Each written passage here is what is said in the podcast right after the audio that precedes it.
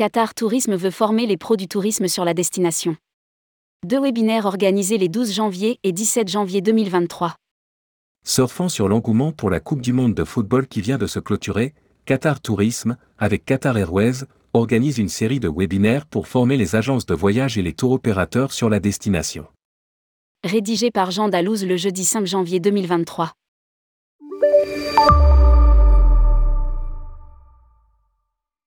Qatar Tourisme, l'Office de tourisme du Qatar en France, lance une série de webinaires à destination des professionnels du tourisme, en partenariat avec Qatar Airways.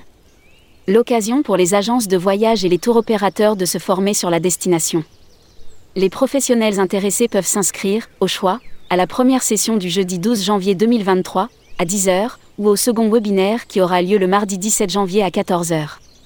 Chaque session durera 45 minutes avec, au programme, l'histoire et les essentiels du Qatar, l'actualité touristique de la destination, mais aussi les projets post-Coupe du Monde. À l'occasion d'un stop-over avec Qatar Airways sur une destination plus lointaine ou un séjour complet, la destination a, en effet, beaucoup à proposer et reste encore méconnue et hors des sentiers battus.